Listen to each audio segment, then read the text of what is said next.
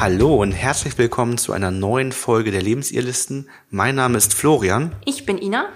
Wir sind Paartherapeuten und Coaches aus Neumünster und helfen euch raus aus der Krise hinein in eine harmonische und glückliche Beziehung. Heute wollen wir mal unsere Methodik näher beleuchten und mit euch gemeinsam schauen, warum System Empowering als Methodik für Paartherapie ähm, super geeignet ist und warum euch das hilft, aus der Krise hinauszukommen. Dafür wollen wir gerne Dieter und Jan bei uns begrüßen. Hallo, mein Name ist Dieter. Hi, ich bin Jan. Genau, die beiden sind vom Hanseatischen Institut, ähm, dort, wo wir unsere Ausbildung gemacht haben. Und ja, vielleicht machen wir es auch einfach so, dass ihr euch mal vorstellt. Also warum auch? Wir haben gerade schon einen Podcast für euren Kanal gemacht, deswegen auch. Stellt euch doch gerne mal vor, wer seid ihr, was macht ihr? Und ja. Ja, also ich bin Dieter und ähm, ich bin immer, immer überlegen, was ich dann so erzähle beim Vorstellen. genau. Also wenn ich so meine Geschichte angucke, ich bin auf dem Bauernhof groß geworden, habe dann Physik studiert, dann promoviert, habe dann aber festgestellt, das ist doch nicht so ganz mein Ding und habe dann angefangen, meine eigenen Themen zu bearbeiten, also Konflikte in der Beziehung, aber auch eigene Themen wie Ängste abarbeiten. Und dazu habe ich dann NLP gelernt und viele andere Sachen, Aufstellungsarbeit, Supervision und habe dann immer alles auf mich selbst angewendet und geguckt, was hilft mir und was hilft nicht. Und die Sachen, die mir geholfen haben, habe ich weiterentwickelt. Und irgendwann ist dann das System Empowering daraus entstanden.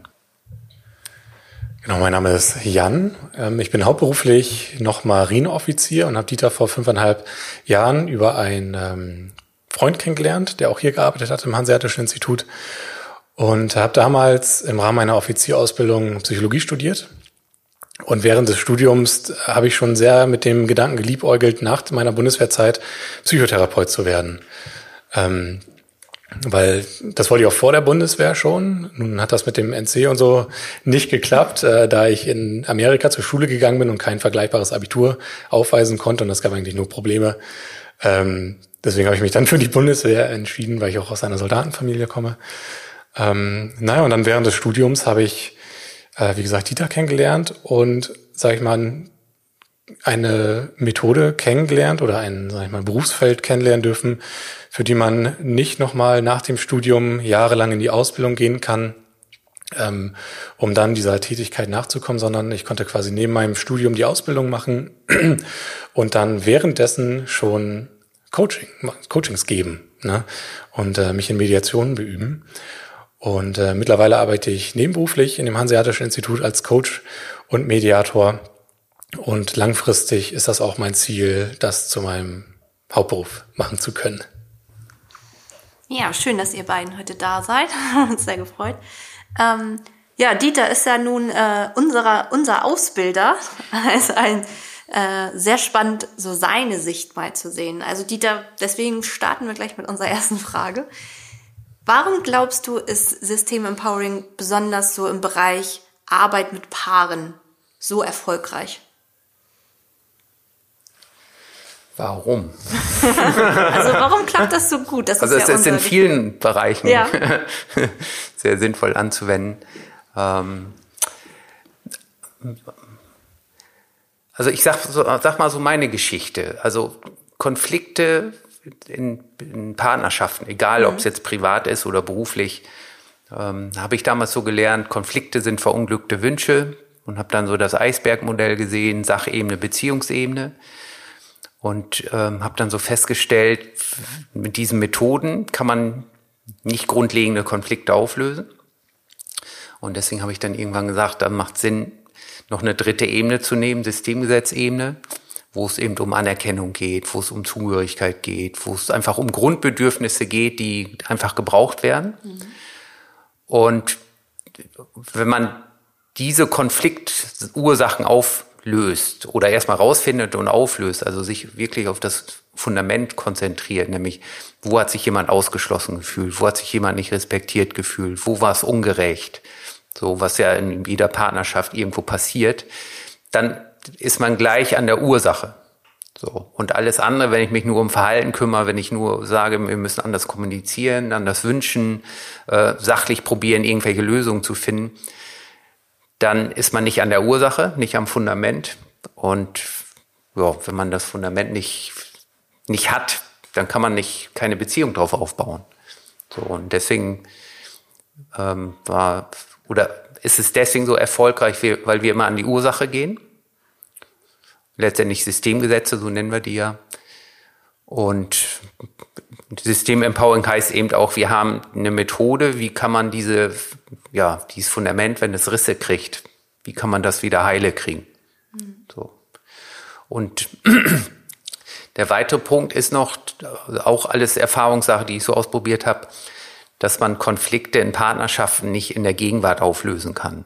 So, also wenn, wenn da solche Sachen sind wie, ähm, da ist ganz viel Wut drin oder verletzte Gefühle, Ängste, dann kann man in der, in der Gegenwart nicht sagen, so, wie, wie wollt ihr jetzt miteinander umgehen und, oder was ist euer Problem? So, das führt dann höchstens eskalieren oder die Leute rennen dann raus und gehen. Und was auch nicht wirklich funktioniert, ist von da aus in die Zukunft zu gucken und zu sagen, ja, wie wollen wir miteinander umgehen? Vielleicht einige schon so einen Teamentwicklungsprozess mitgemacht. Freuen sich alle, weil jeder den gleichen Wunsch hat, Vertrauen und Offenheit und so weiter, aber wird leider dann nicht umgesetzt. Umso schlimmer ist es dann. Also was es eben auch erfolgreich macht, ist, dass wir immer lösungsorientiert in die Vergangenheit gehen, nämlich zu dem Punkt, wo es mal gut war oder gut genug. Ja. So, also wirklich raus aus diesem Leid und schlechten Gefühlen und und bei, in der Partnerschaft fragen wir dann zum, zum Beispiel beim Kennenlernen, was da mal gut? Die meisten würden sagen, ja. Mhm. Ist auch nicht immer gegeben, aber viele sagen dann, ja, beim Kennenlernen war es gut. Außer wenn die schon in der Partnerschaft waren und haben sich dann während der Partnerschaft schon kennengelernt und sind im Prinzip da, dann war es auch schon nicht gut, nicht wirklich. So. Aber das sind so die zwei Haupt Sachen, wir gehen immer dahin, wo es mal gut war und starten von da aus. Wo war dann die erste Sache, dass das Fundament einen Knacks gekriegt hat? Und das zweite ist, wir kümmern uns erstmal ums Fundament. Und wenn das Fundament wieder heile ist, dann gucken wir uns die Beziehung an, die Sachebene und klären die Sachen auf Verhaltensebene, was dann gebraucht wird. Ja, viele Menschen haben ja immer noch Paartherapie, Paarcoaching gegenüber so, ja, so Klischees im Kopf, Glaubenssätze dass sie denken, okay, da sitzt jetzt eine dritte Person und die beurteilt das und da werde ich sowieso wieder der Schuldige sein. Oder ähm, dass sie auch denken, dass da irgendwelche ganz abstrusen Körperübungen gemacht werden und dass sie sich einfach nicht wohlfühlen. Wie ist so deine Erfahrung, ähm, wie Menschen, also wie Paare auf System Empowering reagieren, wenn sie so merken, da sind andere Grundsätze im Vordergrund? Also die, das, was so als Feedback kommt, ist so, dass, dass sie sagen, das gab's in der, wo die waren, in Paartherapie oder Paarberatung oder so, gab's nicht. Dies, den Blick aufs Fundament, so auf diese Grundlagen. Ähm, auch nicht diesen Blick dahin, wo war es noch gut. So. Also die einen berichten eher, da geht's eher darum, neues Verhalten zu lernen, mhm. dass man seine Wünsche besser ausspricht, dass man sagt, wir müssen uns Termine abmachen, ähm, so, so eher auf Verhaltensebene was, was ja auch sinnvoll ist. Nur wenn es auf der Fundamentsebene Probleme gibt, dann reicht das nicht aus. So. Und bei anderen ist es auch so, dass sie sagen, gerade bei der Therapie, dass, dass die dort oft ins Leid, also schon zurückgehen, aber ins Leid gehen. Ne? Und sagen, ja, wo hast du das schon mal erlebt? Oder wie ist es vielleicht in deiner eigenen Ursprungsfamilie? Und dann hängen die eher im Leid drin und unser Ziel ist ja mal Leid zu vermeiden. Also das sind so die beiden Hauptsachen, ähm, wo die Leute dann sagen, ja, das, das ist der große Unterschied. Ja. Das finde ich einen sehr spannenden Punkt. Leid vermeiden, mhm. ne, in Kombination mit viel Wirkung und nachhaltig Wirkung machen. Ähm, vielleicht kannst, kannst du greifbar machen, was es heißt, Leid zu vermeiden. Also wie kann ich denn eine Verletzung lösen, ohne dass ich, dass ich dabei leide, also ins Leid gehe. Was ist der Unterschied? Also was erstmal so, was heißt Leid? Also Leid heißt für mich, wenn jemand sich schlecht fühlt, zum Beispiel Angst hat, Bauchweh hat deswegen, oder in der Trauer drin hängt, oder voller Wut steckt und die aber nicht los wird. So, das heißt, heißt für mich letztendlich Leid. Und Leid vermeiden heißt eben, ähm, nicht jemanden, wenn er sagt, ich habe ein prägendes Erlebnis. Also, nehmen wir mal an, Frau oder Mann ist fremdgegangen. Die Person findet das raus, hat das vorher nicht geahnt und fühlt sich total schlecht, hängt die Person ins Leid. So. Wenn ich die jetzt da wieder reinschicke, weil ich sage jetzt, erinnere dich mal an diesem Tag, wie war es denn da und so, dann wird die Person sich genauso schlecht fühlen, wie es, wie es vorher war. Ne? So. Und Leid vermeiden heißt für uns letztendlich, die Person dahin zu schicken, wo es noch gut war. Und wenn die jetzt sagen würde, ja, in der Partnerschaft war es mal gut, so haben wir uns kennengelernt, dann bringen wir sie davor, dann ist sie nicht mehr im Leid. Und von da aus fangen wir an, um zu gucken, wo gab es die erste Kleinigkeit, wo die Eskalation dann anfing. Weil wenn jemand, wenn eine Person in der Partnerschaft fremd geht, passiert das ja nicht. Bis dahin war alles gut und auf einmal macht's bumm, sondern es ist ja schleichend irgendwie schlechter geworden. Das kann sein, wenn zum Beispiel ein Kind dazukommt, das erste Kind oder das zweite Kind, dass die Partnerschaft dann auf Probe gestellt wird, das neue System sich zurecht ruckeln muss. Und wenn, sagen wir, angenommen, die Frau sich ganz doll ums Kind kümmert und der Mann fühlt sich da irgendwie ausgeschlossen und nicht mehr genügend gesehen oder so, dann fangen da die ersten Sachen an, so dass die sich zu, auseinander bewegen. Und dann kann es dazu führen, dass der Mann sich irgendwie vielleicht mal eine neue Frau sucht. So, weil er aber vorher selbst verletzt wurde. Also das ist dann im Prinzip äh, so eine Eskalationsschleife. Und nicht ins Leid zu gehen, heißt für uns immer erstmal dahin zu gehen, wo es gut war. Und typischerweise sind die ersten Kleinigkeiten gar nicht so starke Gefühlsregung, sondern eher so, ja, weniger Leid. So was wie unausgesprochene Erwartungen oder? Zum Beispiel. ne? Genau. Also so, weil wir gehen ja auch immer davon aus, so, so eine erste Sache, die passiert, passiert ja immer ohne Absicht. Hm. Ne? So. Also, so ein, so ein typisches Beispiel, der Mann, bevor er mit seiner Freundin oder Frau zusammenkommt, ist, sag mal, immer hier nach St. Pauli vom Fußball, jeden Samstag oder jeden zweiten Samstag. So, kommt mit seiner Freundin zusammen und sagt er, ja, ähm, nächstes Mal sind ja die Kumpels wieder da, gehe ich hin. So. Und die wird dann vielleicht in dem Moment ganz kurz so einen Stich fühlen, weil sie denkt, wieso, wir sind doch jetzt das Paar. Aber dann setzt sofort der Kopf ein und sagt, nee, nee, die waren ja viel früher da und er kann ja, wir können ja nicht nur alles zusammen machen, also da muss er schon hingehen. So. Trotzdem war es ein ganz, ganz kurzer Moment, wo das Fundament einen Knacks gekriegt hat. So. Weil die dann aber sofort denkt, nee, muss er machen oder so, ist es normalerweise gleich wieder zugedeckelt. Und das kann aber sein, dass in der Woche drauf die Freundin dann irgendwie dem Freund sagt, ja, ich habe mich jetzt für Freitagabend mit meinen Freundinnen verabredet. So. Das macht dann bei dem Freund vielleicht zum ersten Mal so ein Pluckgefühl. Was ist denn hier? Hm? So. Und das sind so die typischen Sachen, wo das anfängt mit einer Partnerschaft, dass die das gar nicht merken, ohne Absicht passiert. Und trotzdem hängt es drin. Und dann fängt das an, dann irgendwie weiter zu eskalieren. So. Und dann Leid vermeiden heißt eben auch, dass die das Handwerkszeug lernen, wie kann man solche Sachen auflösen. Weil wenn ich mich dann entschuldige, zum Beispiel, funktioniert nicht, erzeugt höchst mehr Leid. So. Ne? Also wir haben schon oft Leute gehabt, die sagen, haben wir schon probiert, habe mich schon hundertmal entschuldigt, trotzdem nicht funktioniert. Also da geht es auch darum, das sprachlich richtig zu machen.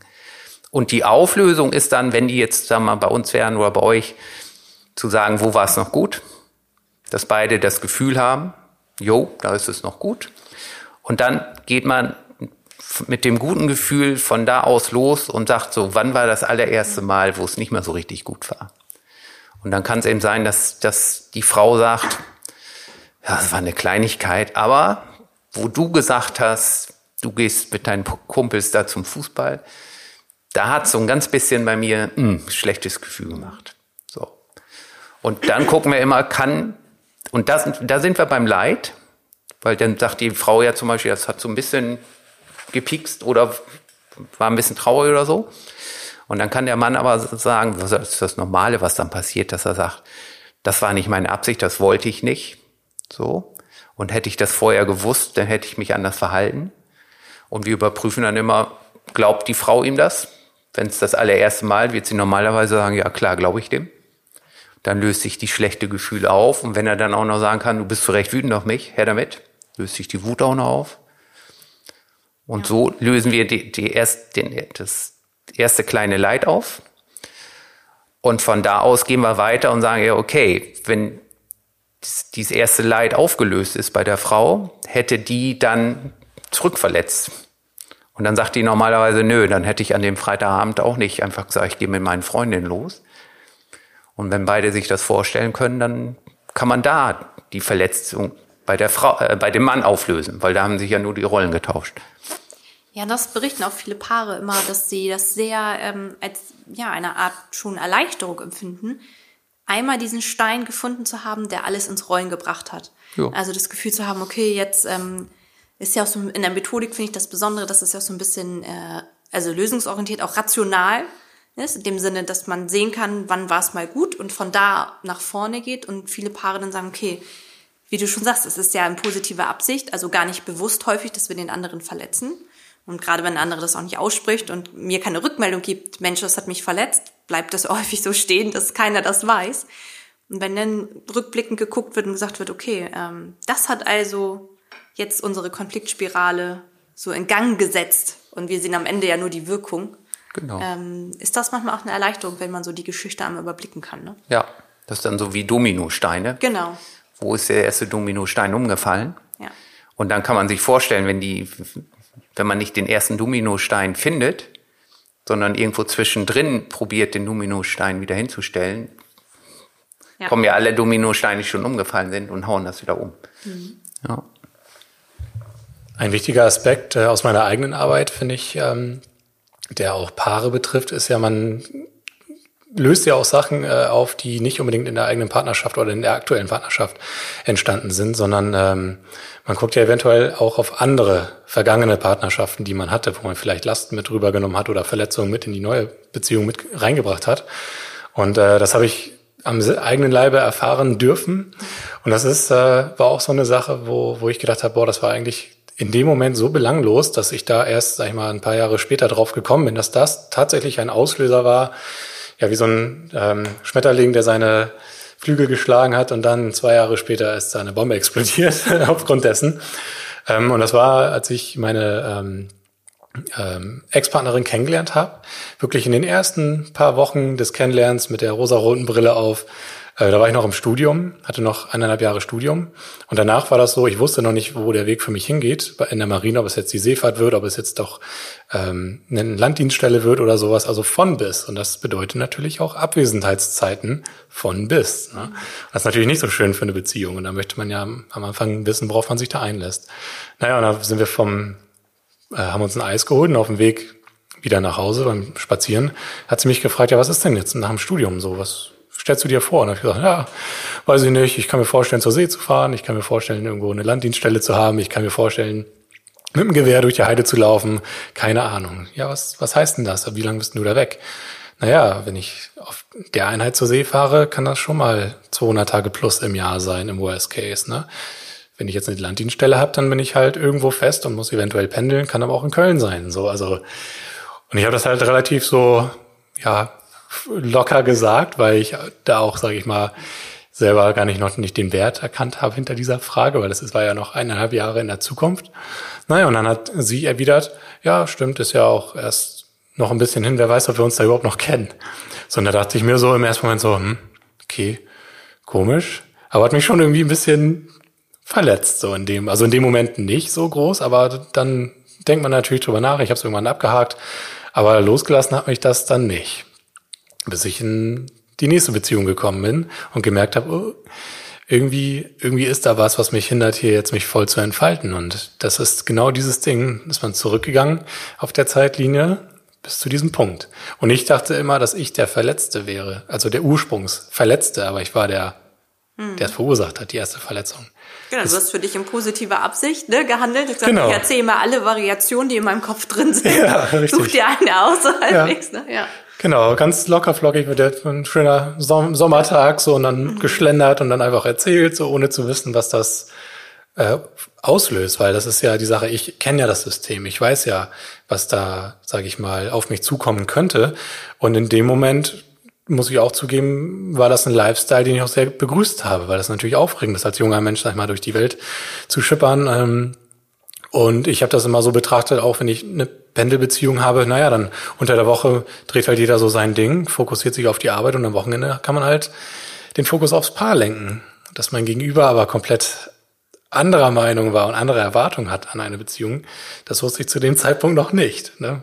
Ja, das aber haben wir wirklich auch also bei der Erfahrung danach auch sehr häufig mal, dass Paare da sitzen und überrascht sind, hm. äh, wenn jemand eine Verletzung hervorbringt und sagt, okay, das hat mich verletzt und der andere sagt, kann sich teilweise natürlich auch häufig gar nicht mal an die Situation erinnern, wenn es genau, sehr weit zurückliegt, ja. weil der, der verletzt, ähm, erinnert sich seltener an eine Situation als die Person natürlich, die verletzt worden ist. Ne? Die kann sich Richtig. häufig an ganz vieles erinnern. Was hatte derjenige an? Welche Situation war das?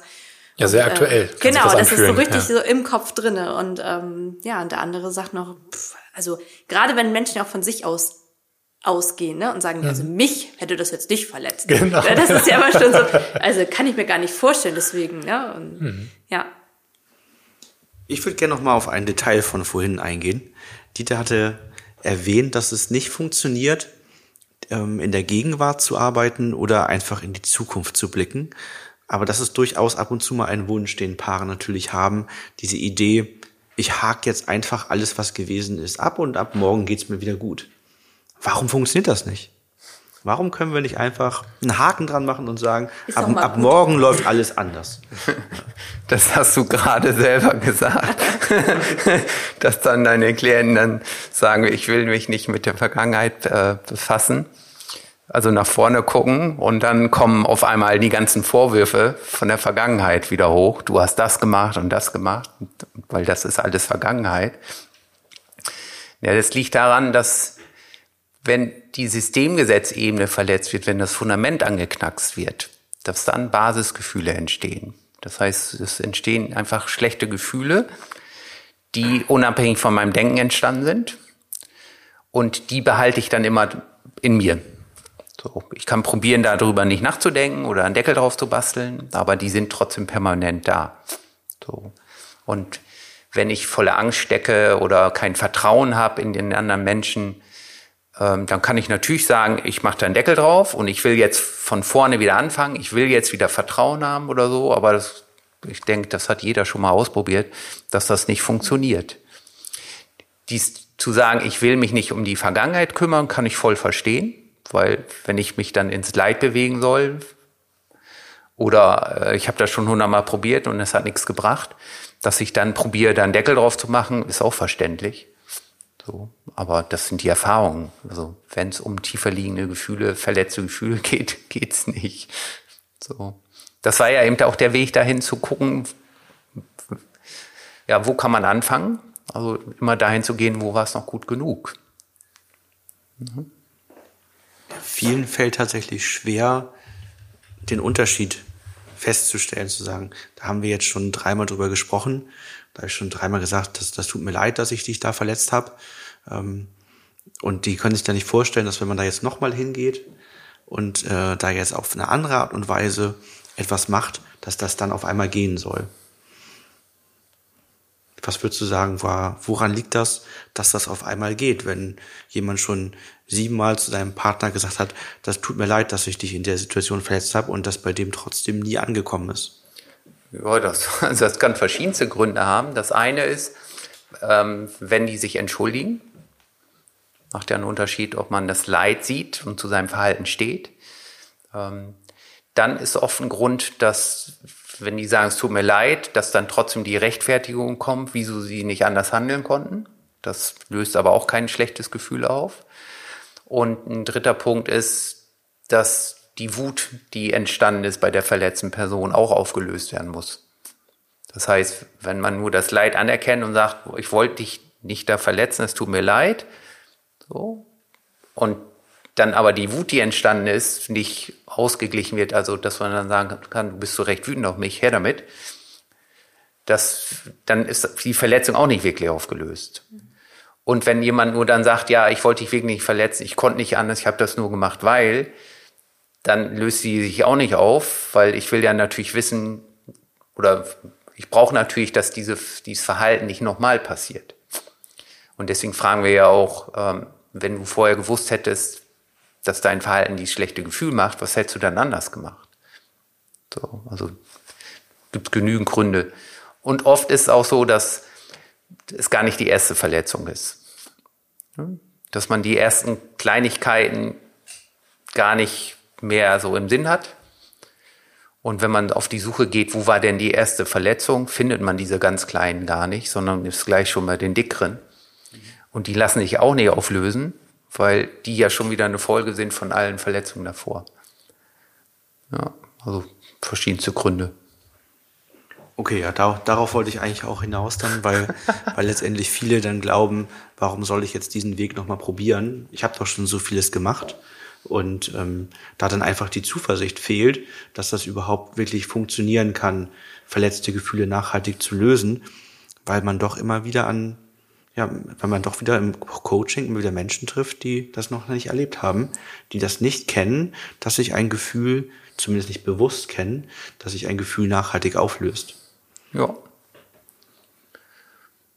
Und was natürlich auch zum System Empowering gehört, ist, dass wir das System jetzt auch größer machen als nur ein Paar.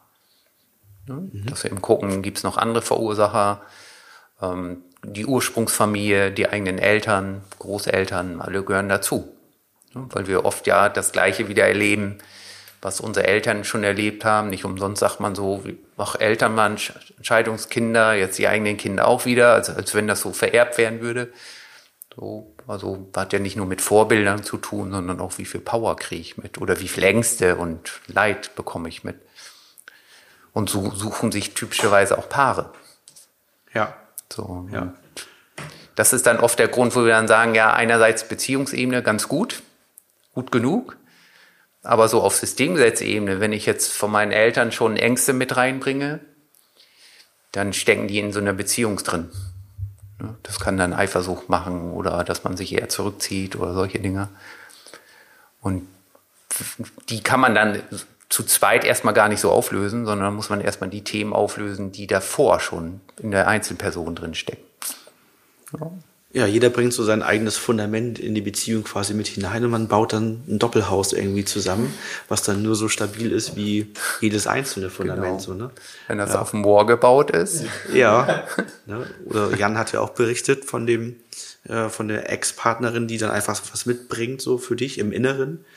Ähm, da ist vielleicht immer ganz wichtig, dass man weiß, man, du hast wahrscheinlich das mit deiner Ex-Partnerin nicht real nochmal gelöst, sondern innerlich gelöst. Ne? Genau. Ja, das reicht nämlich vollständig aus, das dann innerlich zu lösen und äh, so dass das Fundament dann stabiler zu gestalten.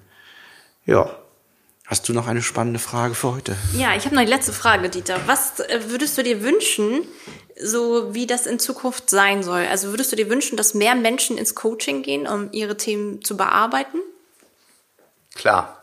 Ja, ja. ja nee, mein, mein Antrieb ist wirklich Leid vermeiden, mhm. weil ich kenne Leid und wie sich das anfühlt. Und ähm, habe dann über Jahre, Jahrzehnte Methoden entwickelt, eben auch Systemempowering, wie, wie man solche Ängste und Konflikte und Leid auflösen kann. Und das ist mein Antrieb, meine Vision, dass das in die Welt geht und die Menschen leidfrei leben können, ohne Angst und wenn Angst und Leid und Wut und diese Sachen weg sind, dann kommt automatisch mehr Power, Urvertrauen, Freude, Glück. Ja. Und die Menschen würden anders miteinander umgehen, mhm. untereinander, mit der Natur, mit der Umwelt. Also das ist für mich so die Grundlage für meine große Vision wie Frieden und Gerechtigkeit und so. Weil da muss jeder bei sich anfangen und in der Familie anfangen und das wieder an seine Kinder weitergeben, aber das, das Neue. Genau. Vielen Dank, ihr beiden, für, für die Einblicke in das System Empowering, in eure Methodik und in das Hanseatische Institut. Ja, danke. Immer wieder gerne. Ja, wir hoffen, dir als Zuhörer oder Zuhörerin hat das geholfen und ähm, trägt vielleicht dazu bei, zu verstehen, wie wir arbeiten und ähm, dass wir vielleicht nicht so die ganz klassischen Paartherapeuten sind, sondern dass das schon eine sehr spannende, nachhaltige Methodik ist, die wir einsetzen, ähm, die auch dann, wenn du schon vieles probiert hast, dir helfen kann, emotionale Konflikte und Verletzungen zu lösen. Genau. Ansonsten freuen wir uns immer, wenn ihr ein Abo dalasst oder Kommentare schreibt und wir etwas Feedback von euch bekommen. Bis bald. Bis dann.